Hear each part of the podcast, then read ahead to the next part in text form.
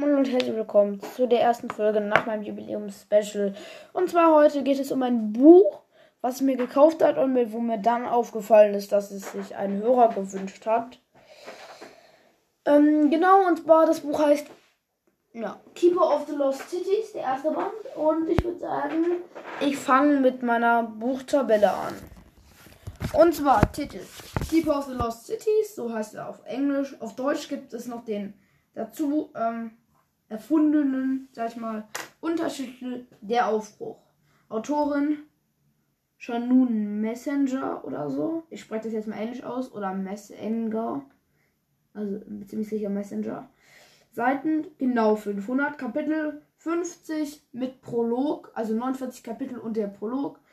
Ähm, Story, die Wahrheit herausfinden, am Ende den Bösewicht finden und wer entscheidet, wer der Bösewicht ist.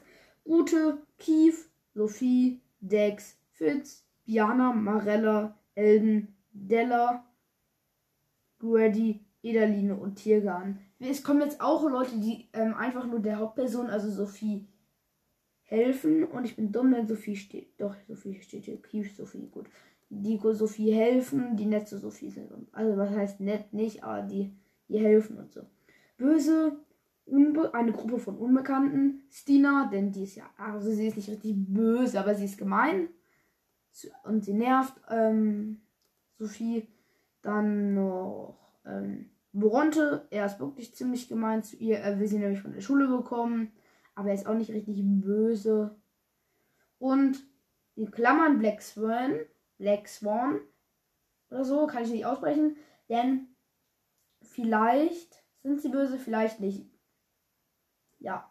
Verlag A, so drei Striche, Ditchen, Sterne 5 von 5. Genau, ist ein sehr geiles Buch. Und jetzt kommt der Klappentext vom sehr geilen Buch. Die zwölfjährige Sophie hütet ein großes Geheimnis. Sie kann Gedanken lesen. Ihr ganzes Leben fühlte sie sich aus Außenseiterin.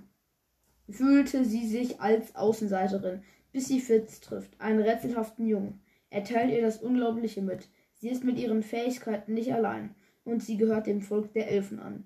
Für Sophie beginnt ein neues Leben. Ab sofort besucht sie im Elfenreich eine Zauberschule. Noch ihre Vergangenheit holt Sophie immer wieder ein. Wer ist sie wirklich? Warum wurde sie in der Menschenwelt versteckt und vor wem? Die Antworten könnten über Leben und Tod entscheiden. Wirklich eindeutig ein sehr, sehr, sehr geiles Buch.